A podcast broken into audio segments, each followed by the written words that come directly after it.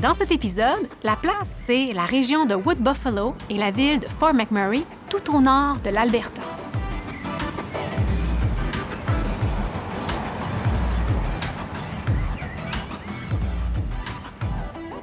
La place est membre du Alberta Podcast Network.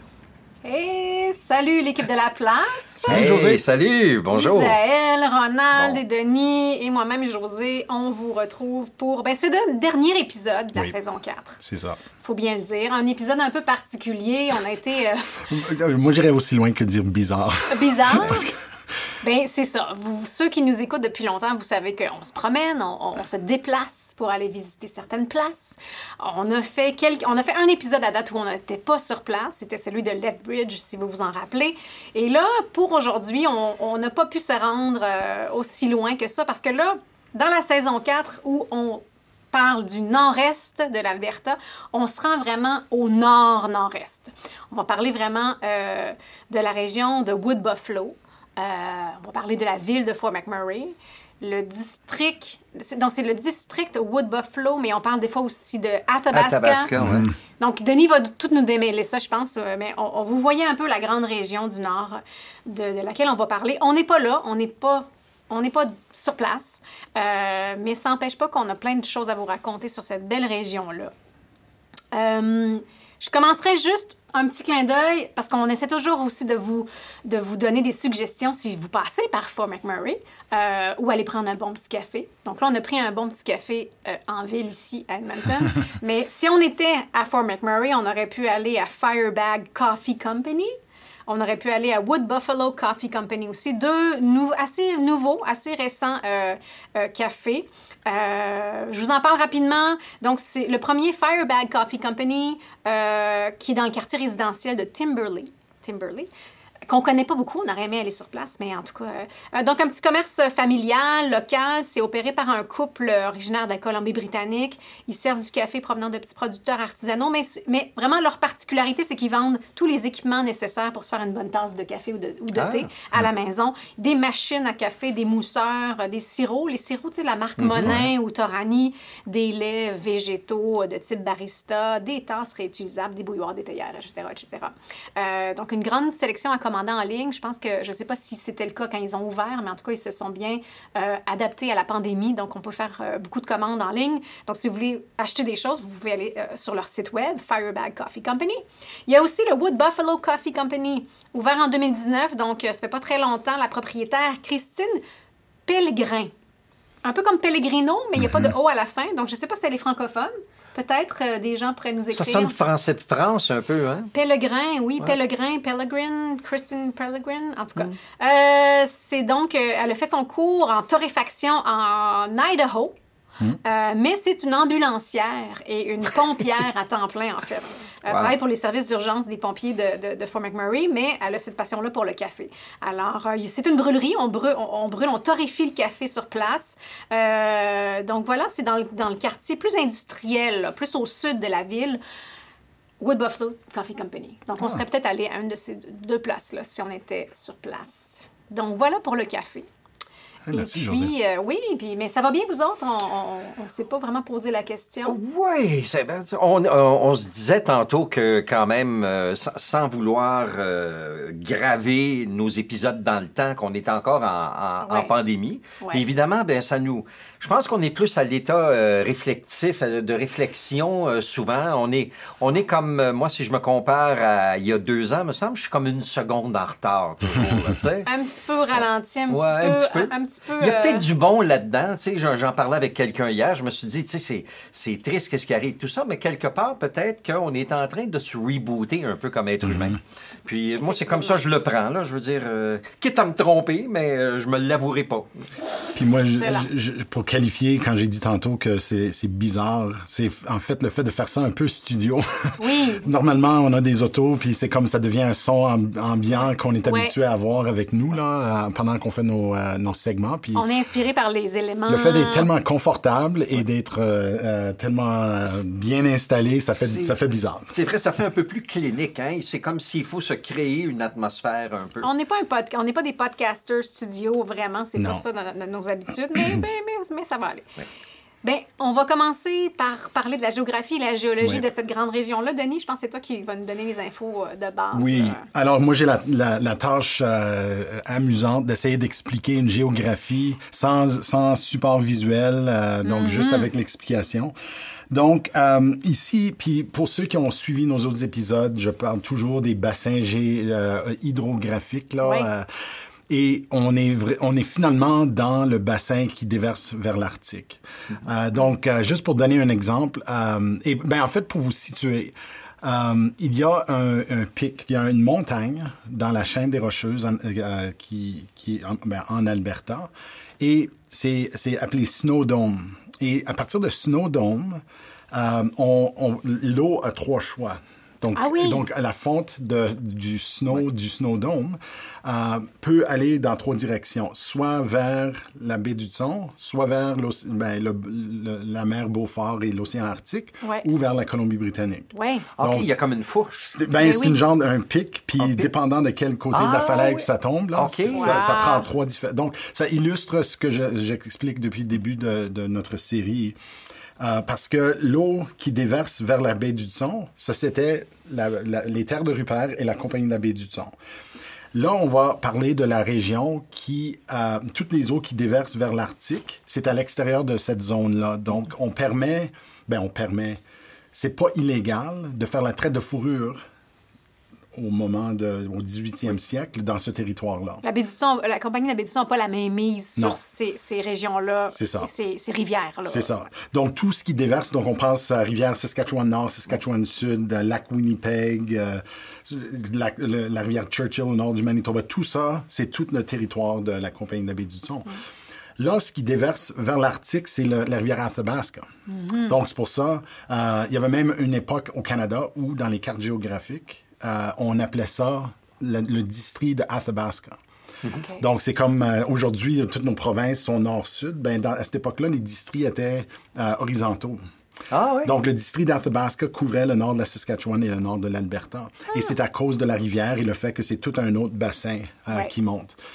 Pour vous montrer aussi le territoire, je ne sais pas si, mon, si, si, ce que je vais vous décrire va fonctionner. Si on met nos mains ensemble, comme le bas des paumes, en forme de V, OK? Puis là où tes mains se touchent, ça, c'est le Snow Dome. Mm-hmm. Et Snow Dome, juste pour le situer aussi sur la carte, c'est comme directement à l'ouest de Rocky Mountain House. Donc, tu sais comment la frontière fait zigzag, puis ensuite ça monte.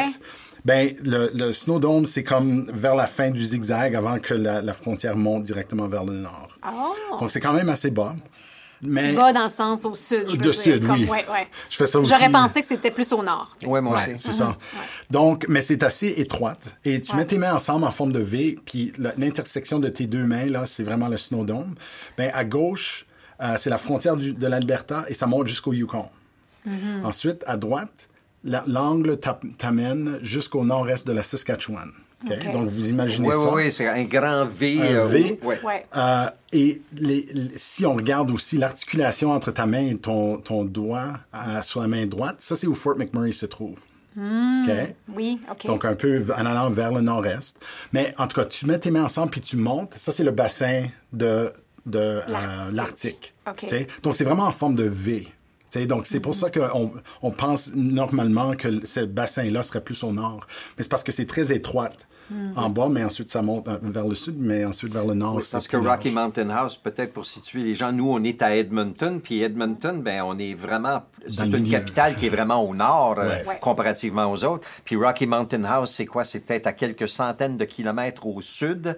En s'en allant, c'est quoi? C'est comme sud-ouest. Jasper et Banff pour ceux qui connaissent moins la région. Et, et peut-être aussi Fort McMurray, juste pour euh, juste pour le dire comme ça, Fort McMurray, c'est quand même 400 kilomètres au nord d'Edmonton. C'est ça. Donc ça, c'est le territoire qu'on appelle le territoire du Nord-Ouest à l'époque. Mm-hmm. Euh, et euh, c'est à l'extérieur, comme j'ai dit, de, de, la portée de la compagnie de la baie du, de, la compagnie de la baie du Thon, et j'y reviendrai tantôt. Mm-hmm. Euh, donc, c'est ça. Fort McMurray, c'est 450 km au nord-est d'Edmonton. Mm-hmm. Et ça vaut la peine de mentionner parce qu'on va en parler tantôt, c'est que Fort Chipewyan, c'est un autre 300 km au nord de là.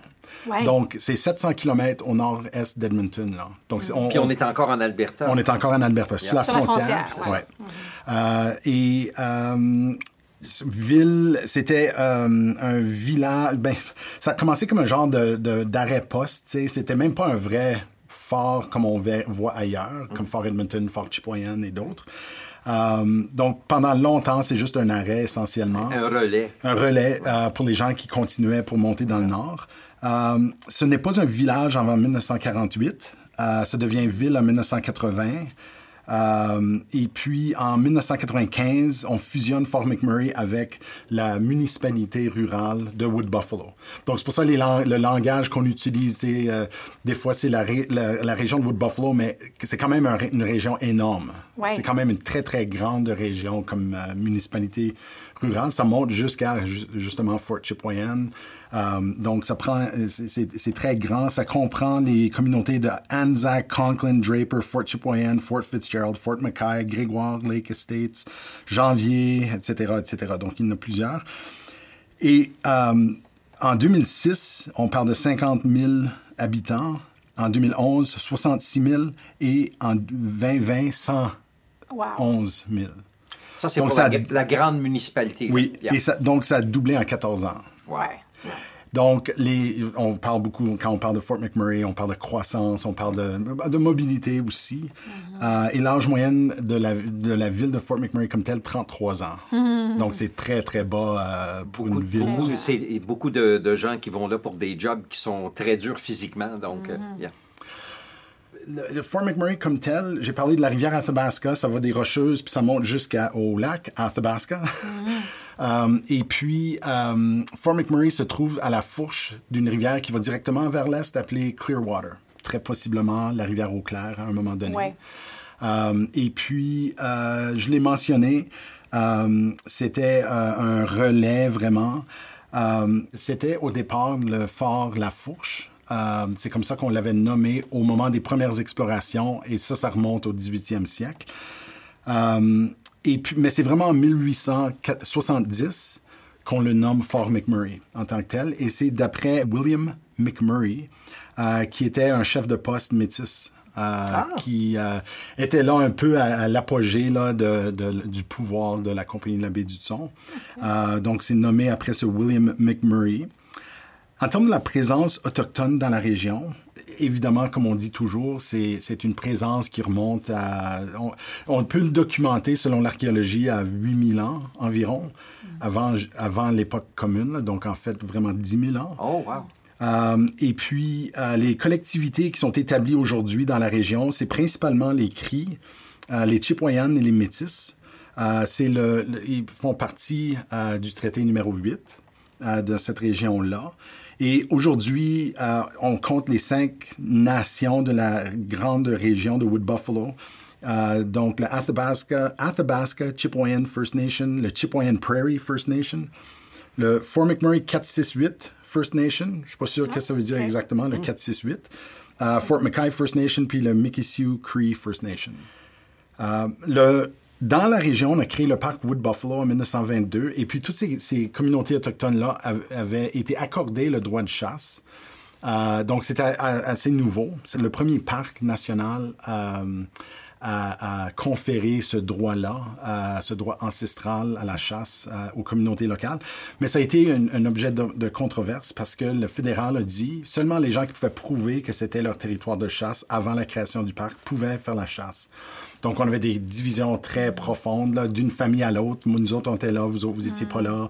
Euh, si on permettait trop de familles de faire la chasse, ben, c'était concurrentiel. Donc, c'était des divisions assez profondes jusqu'à récemment. Donc, c'est les décisions Pauli, euh, et puis l'autre, c'est la décision Mikisew euh, dans les années 2000, qui ont finalement dit que le droit de chasse autochtone est un droit fondamental et inhérent, puis ça comme abolit un peu toute la question de as-tu le droit de faire la chasse dans le parc national ou pas? Euh, mais c'est vraiment, le, c'est vraiment le, les terres traditionnelles euh, de, ces peuples-là. Hmm. Le premier contact euh, remonte c'est toujours difficile de trouver une date exacte parce qu'on sait bien que les, commerçants de fourrure voyageaient partout. Ben donc, mais le premier contact qui est vraiment attribué à cette région-là, c'est euh, Peter Pond. et puis, c'est une figure qui vaut la peine d'en parler un peu. Donc, Peter Pond est né en 1740. Je fais juste pour situer un peu dans le temps. Donc, euh, et en fait, c'était son 281e euh, anniversaire mardi. Comment il va? ben, euh, il se disait la cinquième génération de guerriers sur mer et sur terre. Euh, donc, et vous allez voir que c'est. C'était un Écossais ou c'était un. C'est un Américain. Euh, il est né au Connecticut. Oh. Euh, et il a même, il a fait partie de, de la milice coloniale aux États-Unis.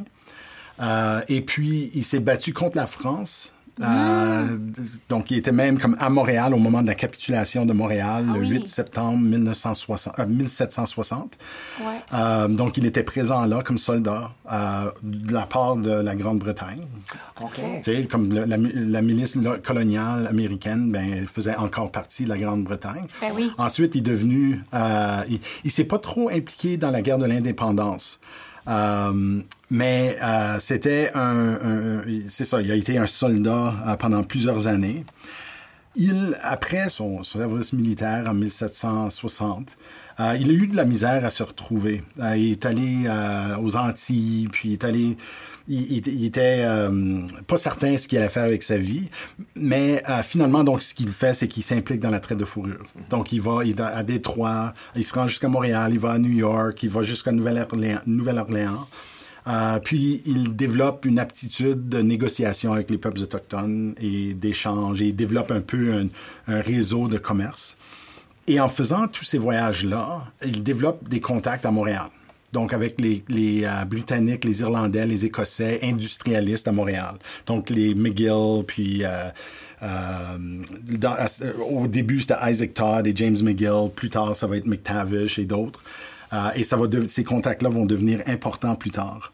En 1775, euh, il, développe, il va pour une mission euh, dans l'Ouest. Ce qui arrive, c'est qu'avec la guerre de l'indépendance américaine, c'est plus difficile de faire affaire. Mm-hmm. Euh, donc, il décide d'aller vers l'Ouest de l'Amérique du Nord, mais en particulier l'Ouest canadien. Il prend un groupe de 130 hommes dans 30 canaux et puis, il, fait, il, est, il, est, parmi les premiers à faire le trajet entre les Grands Lacs euh, et le nord de la Saskatchewan. Il se rend jusqu'à Cumberland House. Ah. Euh, et puis, c'est un portage qui va devenir très... C'est comme la route pour se rendre dans le nord, euh, le grand nord-ouest. Et puis, en, 1776 et 77, il hiverne. Et puis là, José et Ronald, je vais vous poser une question à choix multiple. OK. Ben, même pas, non. Vous avez multiples réponses possibles à ma question. OK. Donc, en 1776-77, il hiverne à la fourche des rivières Saskatchewan-Nord et Esturgeon. Oui. Donc, où aujourd'hui est-ce que ça serait appelé? Comment on appelle cet endroit aujourd'hui? Euh, la fourche de la rivière Saskatchewan-Nord et la rivière Esturgeon. on est allé, là, c'est pas le projet de l'amoureux?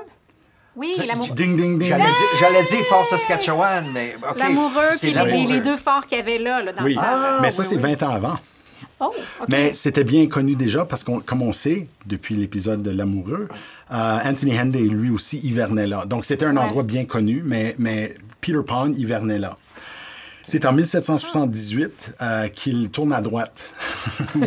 Au lieu d'aller tout droit pour se rendre à l'Amoureux, qui est juste en banlieue d'Edmonton, il tourne à droite. Euh, donc, il monte de Cumberland House vers le nord et puis il atteint le bassin de Athabasca. Et c'est la première fois, c'est Thomas Frobisher qui découvre cette route, mais il est le premier à entrer là-dedans et faire du commerce. Ah oui, OK. Il revient de là avec 80 000 pots de castor euh, pesant 60 tonnes. 80 000? Peau de castor. Mais là, est-ce qu'il est encore avec ses, 130 hommes, là? C'est un, autre équipage. C'est un autre, équipage plus tard. Ils sont en canot à ce moment-là? Oui, oh, en canot. Et ça, c'est avec des portages. C'est sûr que tu vas dans la... Ben non, comme tu vas à contre-courant pour le début de ce trajet-là. C'est sûr, mm-hmm. après ça, tu, tu, es dans le bassin de, de la baie du Thon. Mm-hmm. Euh, et puis, en passant, quand il va à Cumberland House et tout ça, la compagnie de la baie du Thon, les voit passer, là. Donc, il Oui, passe à travers lui, leur il travaillait territoire. pas pour eux, là. Non, Il est comme- non, non. C'est un, homme libre. un homme libre, ouais. C'est un homme libre. Il trouvait ses partenariats dans l'Est, puis il revenait. Mais ça, c'est une histoire intéressante aussi, parce que là, on dérape, on parle plus de Fort McMurray, mais ça va venir. Mais, mais Peter Pan, ce qu'il fait, c'est que lui, il fait tous ce tra- ces trajets-là, euh, et puis on organise finalement, euh, parce que Alexander Mackenzie, lui aussi, il fait ces trajets-là, Ouais. et tous ces Écossais à Montréal, tu as deux, trois partenaires, ils envoient un équipage, ils font de l'éch- l'échange, ils reviennent. Ben, Peter Pan, à un moment donné, il, est, il va en parallèle avec un autre, euh, un dénommé Jean-Étienne Waddens. Oh. Et Jean-Étienne Waddens, euh, c'est, euh, il est embauché par un autre, d'autres partenaires écossais de Montréal, puis ils s'en vont en parallèle. Et puis, ils s'entendent pas, là. Peter Pan n'est pas trop content de l'avoir sur le dos. Ouais. Donc, ils se battent à coups de poing à plusieurs reprises. Et en fin de compte, il le tue. Oh, Oh. Ben, son, un gars de son équipage, il le dit d'aller le tuer. Euh, donc, euh, et je l'ai- j'ai oublié de le mentionner tantôt, mais dans son passé, il avait aussi tué quelqu'un d'autre dans un duel. Euh, dans son, dans- euh, pendant ces années où il se cherchait, là, il avait, il avait Aux. États-Unis, probablement, là, ouais. Mais après celui-ci, ça- là, on est rendu, ça fait 7-8 ans là, qu'il fait ces échanges-là. Et après avoir tué deux personnes, euh, il commence à se faire une réputation. Ouais. Tu sais, les Alexander Mackenzie, les David Thompson, tous ces gens-là, ils écrivent dans leurs journaux, tu sais, que Peter Pan, c'est un, un type odieux. C'est un et cruel, c'est un- euh, on lui donne une certaine qualité quand même, mais il, il commence à se faire une réputation, puis il décide, il a fini, là. Donc, vers 1885, là, euh, il arrête. 1780. Euh, 1785, il, il dit, il, il s'en lave les mains, il dit, je, je je- je ne remonte plus là-bas. Ça coïncide également avec tous ces commerçants de Montréal qui disent, regarde, ça marche plus, là. Et Peter Pan est au cœur de l'affaire.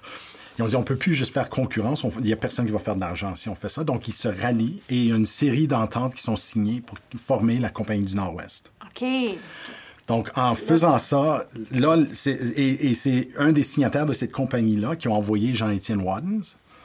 Donc, Peter Pond, lui, il veut rien savoir d'eux autres. Donc, c'est- donc, lui, fait son affaire propre à lui, puis c'est la Compagnie du Nord-Ouest qui, dorénavant, s'organise. c'est ça, gère- ça.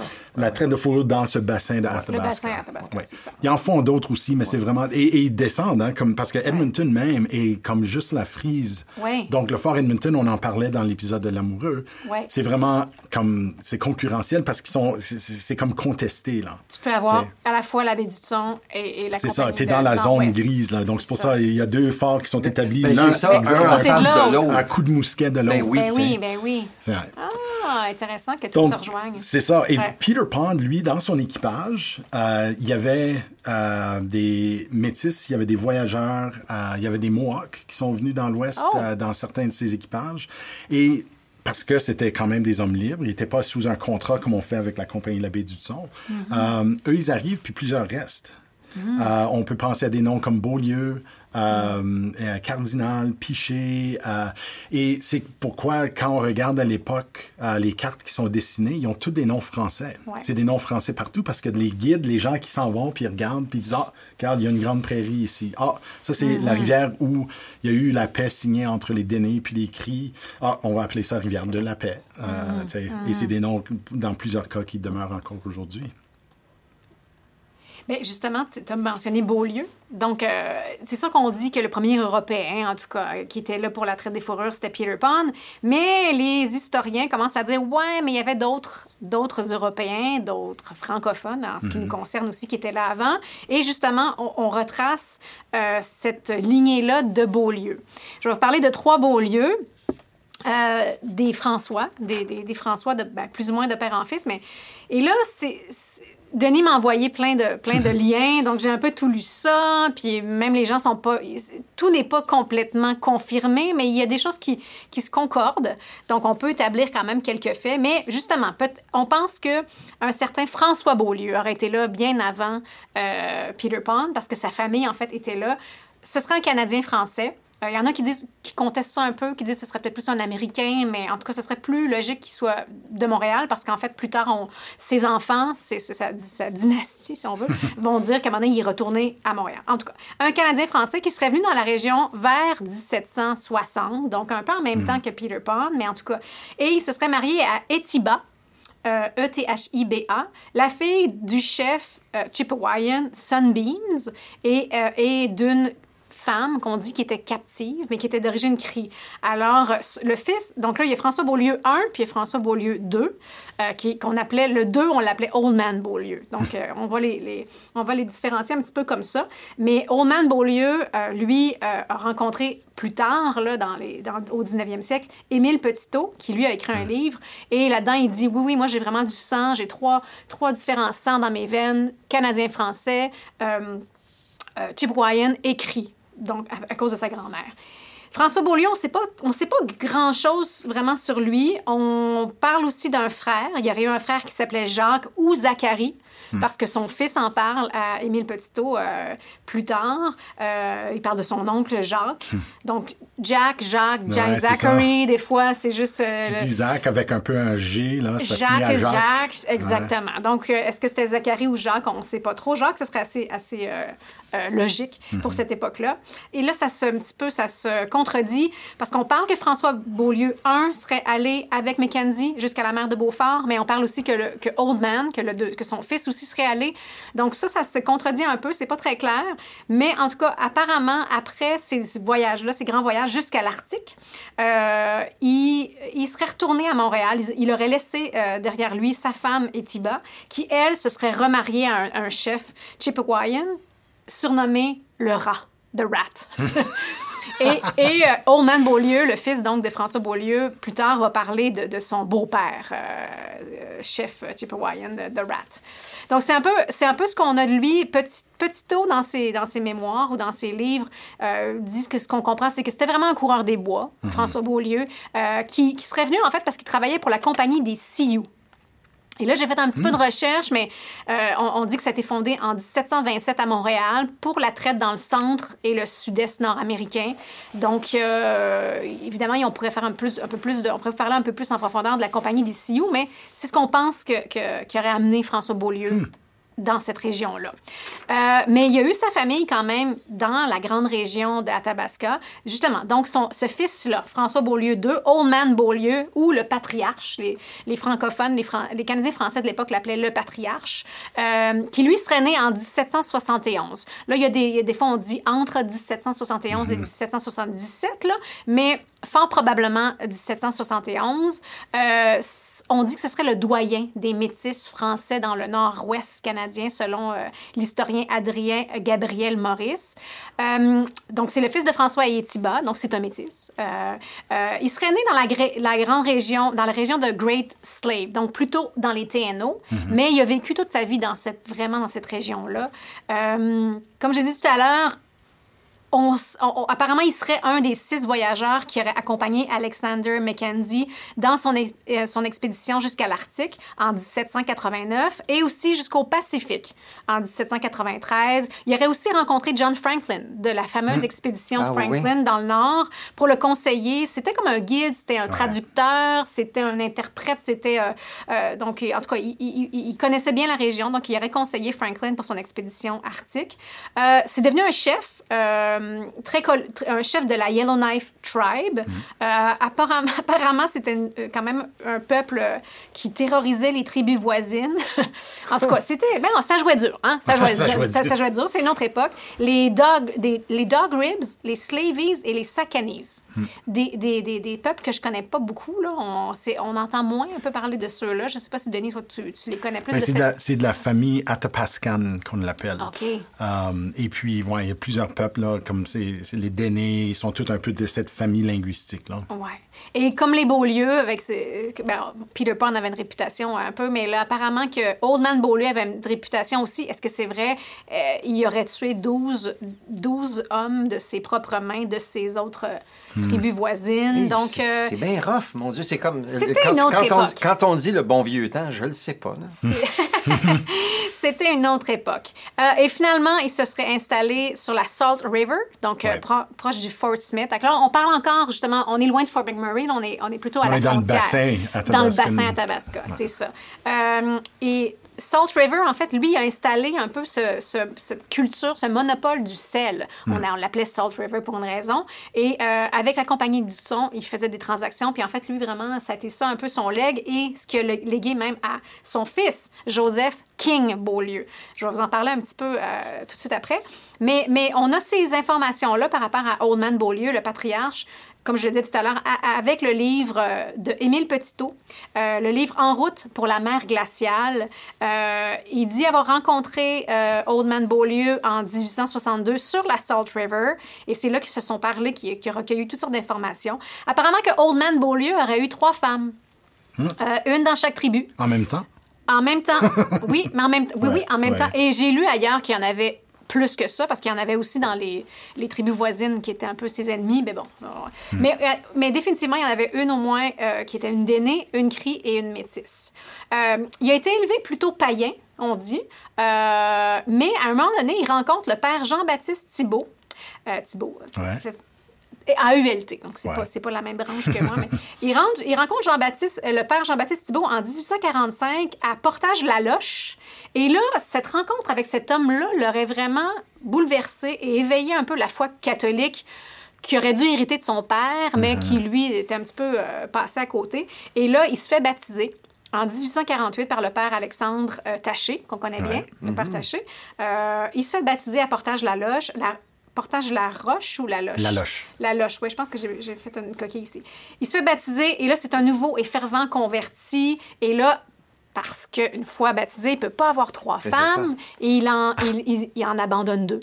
Euh, sur trois. Il en garde une. et là, on parle, il y a à peu près 80 ans là, quand il vit toute cette... Et c'est un homme qui a vécu jusqu'à près de 100 ans. C'est quand même incroyable, hein? une époque mm-hmm. aussi, aussi difficile, aussi violente.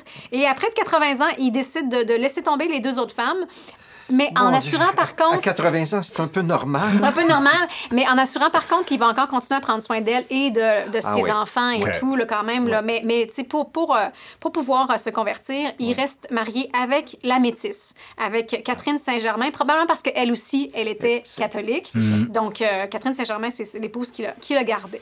Donc, c'est ce que nous raconte Émile Petitot par rapport à Old Man Beaulieu. Il serait décédé justement en 1872, donc à, à 100 ans. 100, un an, 100 ans, là, parce qu'on n'a pas sa date précise de naissance, mm-hmm. mais euh, il a vécu 100 ans. C'est quand même. C'est extraordinaire dans, dans, ce temps-là. La vie était tellement plus dure. Tu n'avais pas les mêmes soins euh, qu'on a aujourd'hui pour prolonger la vie. Mon Dieu. Vivre jusqu'à 100 ans, hein, c'était du monde fait fort. Un de ses fils, parce qu'il y a eu quand même beaucoup d'enfants, trois femmes et tout, mais un de ses, un de ses fils, Joseph King Beaulieu. Et là, c'est intéressant parce que, en fait, quand on regarde aussi les grandes familles de, de, autochtones et métis du Nord, on voit des Beaulieu, en a énormément, mais il y a beaucoup de kings. Et en fait, c'est de la descendance Beaulieu. Lui, à un moment donné, il a comme pris ce... C'était pas vraiment un surnom, c'était un peu un deuxième nom. On sait que des fois, ils sont on a vu à Camrose qu'on avait des, euh, des, des Laboucan dit autre chose. Là. Et c'est qu'ils changeaient, ils changeaient de patronyme. Peut-être King, ça faisait moins canadien-français, moins francophone. Là, on, est rendu au 19e. une traduction de roi, de quelque chose d'autre. Peut-être pour se donner de l'importance, mais, je on commence à être loin de, de l'ascendance francophone. Là. C'est ça. Donc, donc, à certains moments, c'est ça. je pense que certains de ses enfants, à lui, ont pris le patronyme King au lieu de Beaulieu. Mais donc, Joseph King, fils de François Beaulieu II, Old Man Beaulieu, il serait né en 1836, mort en 1916. Euh, donc, c'est un des fils de Catherine, de Catherine Saint-Germain, donc de, de, de, Old Man avec sa femme métisse. Euh, lui-même était marié à Marianne Flamand. Il y a eu, et là, on voit les enfants, Sophie King, Joseph King Jr. Donc, vous voyez, les enfants ont mm. pris le nom de King. Et donc, c'est ça. Euh, en 1874, euh, deux ans donc après la mort de son père, le patriarche, euh, lui a hérité de tout ça, le Salt River, et, il a créé un nouveau poste de traite, celui de Fort Smith. En fait, ce serait lui qui aurait fondé le Fort Smith sur Salt River, un peu plus au sud-est de celui de son père. Celui de son père, c'était pas un, vrai poste, je pense, mais là, là vraiment, on était plus. Donc, Fort Smith, qui est à la frontière des territoires du Nord-Ouest et de l'Alberta maintenant, tel qu'on connaît les frontières. donc, la mission catholique quitte, Salt River pour Fort Smith euh, parce que c'était vraiment un carrefour dans le système de transport vers le nord à cause d'un portage qui était, qui, était à faire dû au rapide de Slave River. En 1880, on l'envoie à Fond du Lac. Mm-hmm. Je ne sais pas, Denis, si tu as déjà entendu ça, mais c'est Fond du Lac. Ça peut pas être plus francophone. Pas fait littéralement. pas dans le fond du lac. on l'a pas envoyé dans le fond du lac, mais à fond du lac, qui est sur le bras est du grand lac des esclaves. Donc, on est vraiment en on est vraiment TNO, Alberta, les frontières. Et là, il ouvre un, nouveau, un autre poste de, de traite qui va s'appeler King Post. Alors, si ça vous dit quelque chose. Euh, et éventuellement, ça va devenir Snowdrift. Mais en tout cas, il a bougé beaucoup. On l'a envoyé aussi à Fort, Fort, Vermillon pour la fin de ses. En tout cas, pour travailler. Lui, il montait, j'ai l'impression, des forts. C'était comme un. Il était entrepreneur, il organisait ça et tout. Et c'est là, à Fort Vermillon, qu'il va mourir en 1916. Donc voilà pour la descendance Beaulieu slash devenu king, mais en tout cas, euh, je pense que beaucoup des descendants, et apparemment, les Métis, les Autochtones font beaucoup de recherches généalogiques en ce moment pour établir un peu des liens avec ces grands doyens euh, des nations, de la nation métisse, de, hmm. de, de l'Ouest. Puis, est-ce qu'on sait si ces descendants-là s'identifient métis? Comme ils, sont, est-ce qu'ils se disent métis eux-mêmes ou est-ce qu'ils se disent plutôt comme Première, Nation en tant Je pense qu'ils se disent métis parce que beaucoup, euh, euh, certains des, des, articles que tu m'avais envoyés, c'était, euh, euh là, j'ai pas sous les yeux la référence, mais mhm. c'était ce site-là. De, on, est en train, dans, le, dans, le, dans, les, dans les communautés autochtones et métis, de de se créer justement des preuves, des archives, ils font de la recherche et tout. Donc, il y a beaucoup de choses en ligne qui sont vraiment très intéressantes, dont, dont, dont ces, euh, ces, ces, ces, références métisses-là euh, sur... Euh, vous irez voir dans nos, show, nos show notes, on vous mettra les... mais oui, je pense qu'ils se disent métis et ils se, sont très fiers de, de ces origines-là. Donc, des beaux personnages qui nous donnent un peu aussi une idée de ce que c'était si le dans cette époque. si j'avais retourné faire mon doctorat, oui. Ce serait sur cette époque-là où c'est pas oui, c'est la nation métisse, mais c'est comme l'émergence et l'interculturalité, la façon que les francophones établissaient ces liens-là. Ce serait une étude super intéressante parce que c'est ça, Beaulieu, c'est un, exemple assez bien documenté. Ça, ça, arrivait partout. Il y avait un vieux, drôlement, on l'appelait le vieux Morigeau qu'on avait vu à Camrose, pas loin de Lac des, Lac des Arcs. Euh, en tout cas, c'est une époque fort intéressante.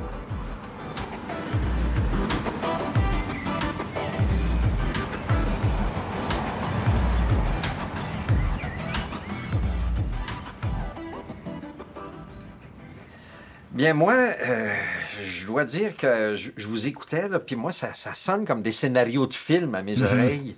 puis euh, je, je veux certainement pas, je veux certainement pas diminuer l'importance de mon sujet à moi, mais euh, moi, je vais parler des sables bitumineux. C'est beaucoup moins romantique, premièrement. on peut pas, peut pas l'éviter. On, peut pas, on, peut, on, parle de Fort McMurray. On peut pas l'éviter. Puis, puis tu sais, quand on faisait la, la distribution des sujets il y, a, il y, a, quelques semaines, puis on s'est dit, bon, mais qu'est-ce qu'on recherche chacun de notre bar? Euh, moi, je me suis dit, ben, je pense que la directive, c'était on va faire un, un pétrole 101 ou un sable bitumineux 101.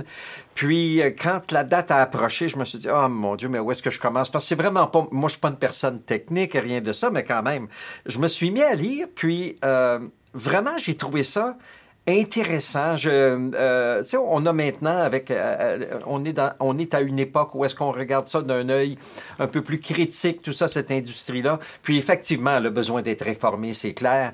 Mais quand on regarde d'où ça vient, puis mm. l'ingéniosité que ça a pris pour arriver à ça, on peut rien qu'être un peu quand même sympathique à ça. Qu'est-ce qui est arrivé après? Bon, mais je veux dire, ce sera, euh, ce sera aux prochaines générations, malheureusement, de le régler. C'est nous qui avons fait le dommage. Peut-être, je ne sais pas. Plus on saura ça dans. Moins nous. Merci. On essaie de pas, on essaie de pas se dater. Ouais. On fait pas d'agisme à ça. Blague, blague.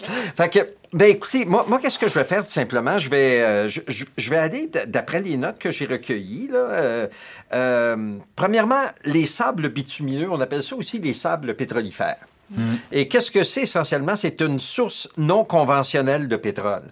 Parce que c'est sûr, moi j'ai une vision très simpliste de tout ça. Je, je suis pas un, je suis pas un économiste, je suis pas un scientifique, rien de ça. On s'imagine, moi ma référence au pétrole, là, le pétrole qui sort de la terre, c'est les Beverly Hills Baileys pour ceux qui connaissent ça. C'est-à-dire à un moment donné, il y a quelqu'un qui tire de la carabine, puis oups, ça fait un trou dans.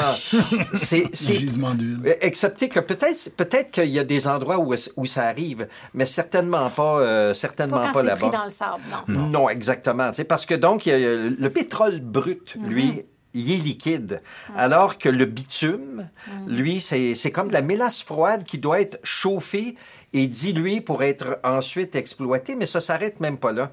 Donc, euh, tous les deux sont, des, sont composés, les, les, les deux sortes de pétrole, euh, euh d'hydrocarbures, des composantes organiques qui, contiennent, qui ne contiennent que du carbone et de l'hydrogène.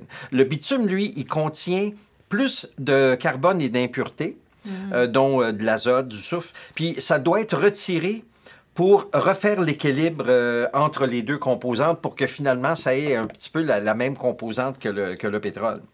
Donc, les réserves canadiennes de bitume, il euh, y, en a trois. Ils sont en Alberta.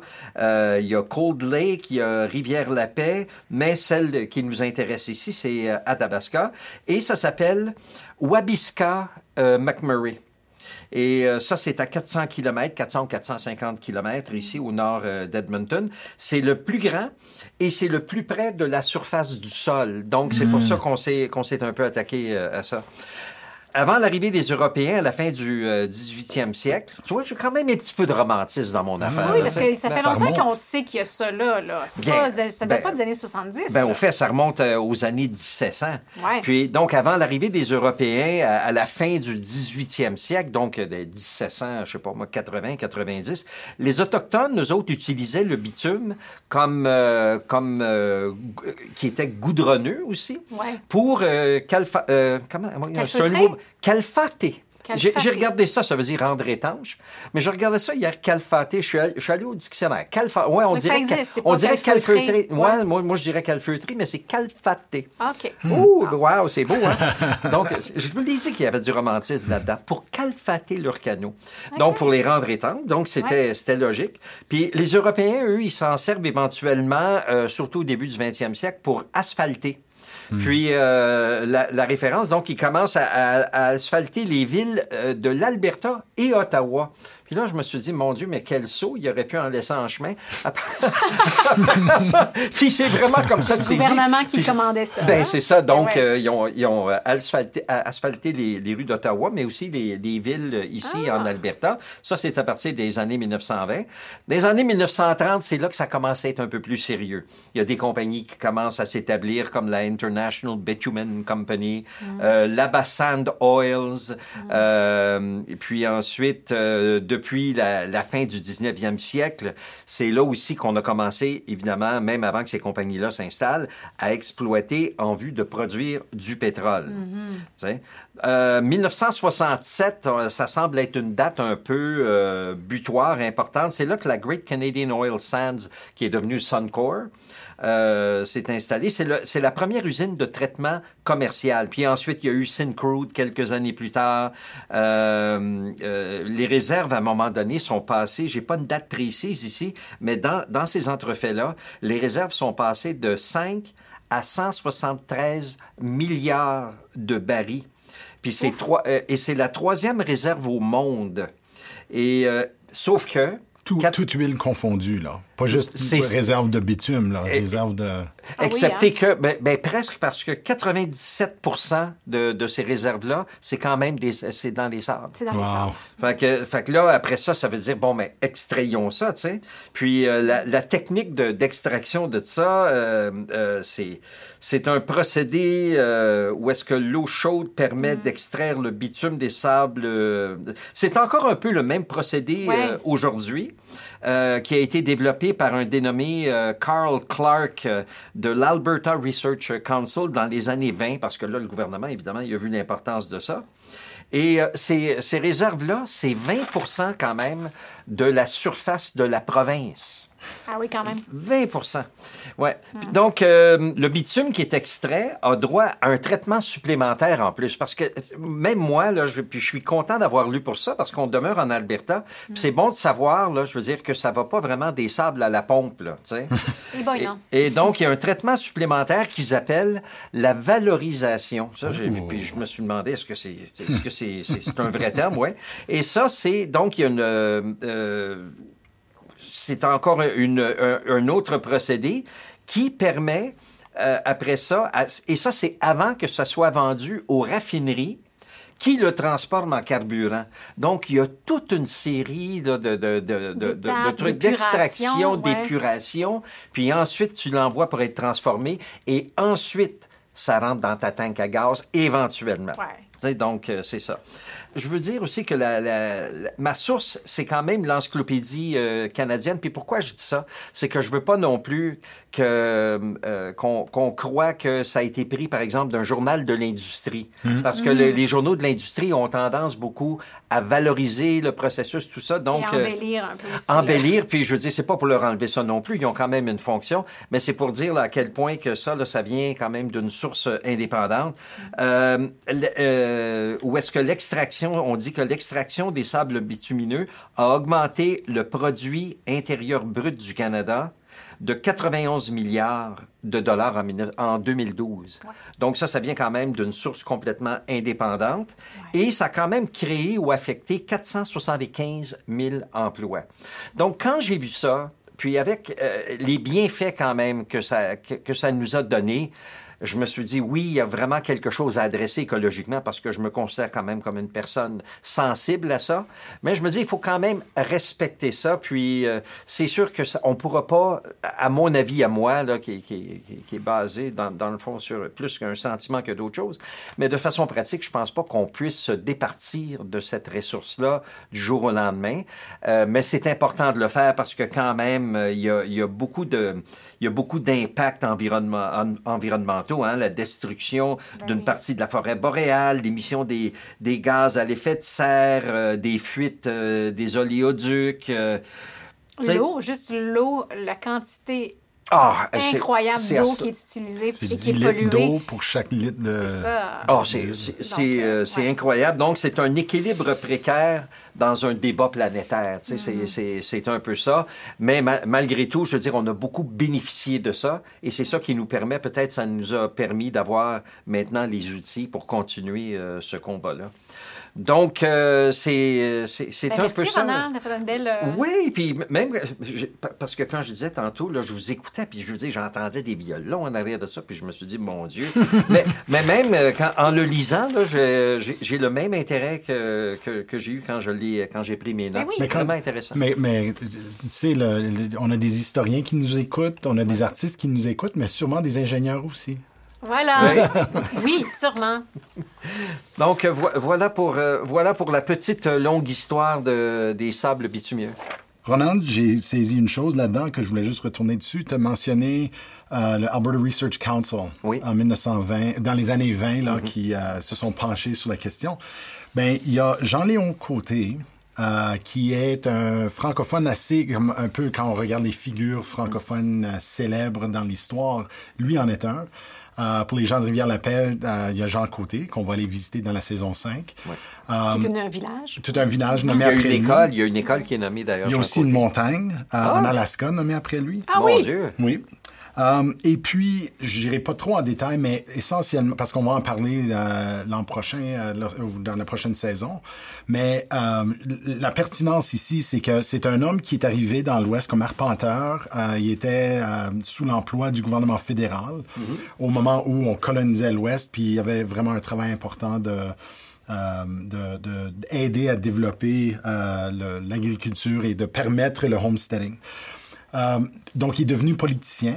Euh, et puis, c'est lorsqu'il était secrétaire parlementaire euh, qu'il a pris connaissance de ce, qui arrivait à Fort McMurray et dans, ben, la grande région de, Wood Buffalo.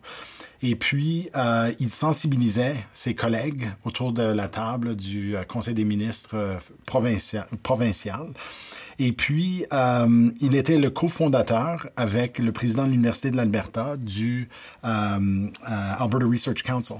Oui, oui. Donc, c'est juste pour ah. souligner le fait que c'était Jean Côté qui était parmi les, les, gens qui ont vraiment reconnu la valeur et le potentiel, euh, sûrement à cause de son background d'arpentage et de un peu scientifique, de ce côté scientifique. Euh, donc, on attribue jusqu'aujourd'hui euh, ce titre de fondateur du Alberta Research Council. Donc, les écologistes convaincus, les vrais de vrais, ils peuvent dire même que la découverte du pétrole d'exploitation, c'est encore de notre faute, les francophones. c'est ça. Alors, nous voilà. Euh, si on, la minuterie est bonne, on est rendu à 45 minutes, 50 minutes ou plus. Et on a des sujets, hein? On a mm-hmm. tellement de sujets qu'on voudrait aborder. Euh, je pense entre autres euh, la communauté francophone. Mm-hmm. Mais la communauté francophone, hein, beaucoup tourne autour de l'école boréale, dont on a entendu beaucoup parler, qui a été euh, euh, très instrumentale, je ne sais pas si ça se traduit, c'est un anglicisme, dans le développement de la communauté. Il y a des gens comme euh, les, les Thibodeau, Jean-Guy Thibodeau, Suzanne Thibodeau, Guérin Ouellet, des gens qui ont vraiment à, la fois construit le centre communautaire boréal, puis ça a eu un, bon enchaînement sur le reste de la communauté. Et les gens plus récents comme euh, Angelina, Angelina Gionnet, est devenue célèbre autour des feux en 2016 euh, pour, en, rapportant comment la communauté a été touchée. Euh, on aurait pu parler de la pièce Formac. Oui, ben c'est ça. Donc, quand on connaît Fort McMurray, on sait qu'il y a un grand roulement. Donc, les gens viennent pour le travail. Donc, il y a des gens d'un peu partout qui viennent avec l'attrait hein, de, l'or noir et de faire un peu d'argent. Euh, L'Unité-Entre, euh, en 2007, a fait une création, une pièce inédite écrite par euh, Marc Prescott, le franco-manitobain. donc, Fort Marc parlait de ça un peu, des Québécois qui viennent chercher la richesse et tout, qui amènent un peu tout leur lot, et ça amène un peu le lot de, de frustration et tout. donc, il y avait dans cette pièce-là Joey L'Espérance, Isabelle Rousseau, Steve Jaudoin, Mireille Moquin, dans une mise en scène de Daniel Cournoyer.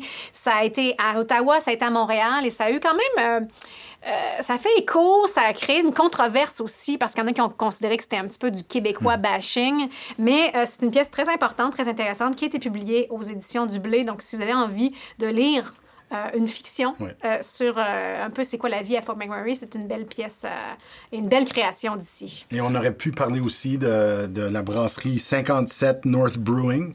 Puis c'est même pas une place qu'on aurait pu visiter parce qu'en fait, ils sont victimes de la pandémie et leur seule ah. brasserie a été fermée, malheureusement. Oui, juste par manque à Fort McMurray, la brasserie est fermée. Oh boy, oh boy. Parce qu'on sait aussi que c'est un endroit où les gens joue dur, travaille dur, et euh, où, euh, je veux dire, dans, dans ce contexte-là, moi, je serais le, le, premier à 4h30 à cogner à la porte de la brasserie pour en prendre une froide, mettons. Puis euh, aussi, en termes, de, en termes de démographie, parce que là, on a parlé des Canadiens français, mais mm. c'est Fort McMurray est le deuxième rassemblement plus important de Terre-Neuviens. Oui. C'est, euh, les, les Terre-Neuviens euh, euh, vont, euh, vont travailler à Fort McMurray. Il y a beaucoup, puis aussi les Terre-Neuviens qui aiment demeurer à Terre-Neuve, comme le, reste des gens des Maritimes. Euh, dans leurs conditions de travail, on a, on a créé des opportunités de retour. Ils font beaucoup d'aller-retour. Ouais, Donc imagine toutes les choses qu'on aurait pu parler ah. si seulement on avait eu le temps. Oui, mm-hmm. euh, absolument, Alors, sur ça, euh, on termine la saison 4. Euh, donc, l'ensemble du Nord-Est, et aujourd'hui, on a couvert le plus grand territoire dans un épisode. Mm-hmm. on a terminé. Donc, ça va être à la prochaine saison qui, qui traitera du Nord-Ouest. donc, la, région Rivière-la-Paix, Grande-Prairie et tout, tout cette belle histoire-là. Et c'est là que Jean Côté va revenir. C'est ça. Donc, au plaisir. Oui. Merci, bonne, euh, merci d'avoir été là, de nous avoir écoutés. Euh, parlez-en à tout le monde si vous aimez La Place Podcast. Vous venez d'écouter le dernier épisode de la saison 4 de La Place. On espère que vous avez apprécié votre exploration de la vaste région du nord-est de l'Alberta. On vous dit à bientôt pour la saison 5 de La Place, dédiée à la grande région de Rivière-la-Paix. La Place, c'est un podcast.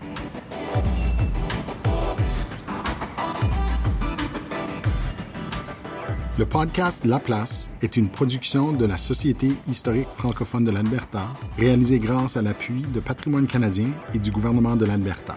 Les co-réalisateurs de La Place sont José Thibault et Ronald Tremblay. Le sonorisateur, monteur et génie des technologies en chef est Isaël Huard. Je m'appelle Denis Perrault, directeur général de la Société historique francophone de l'Alberta et producteur exécutif de La Place. Pour connaître nos sources et pour donner vos commentaires, rendez-vous à laplacepodcast.ca ou cherchez Histoire AB sur Twitter, Facebook ou Instagram pour nous suivre.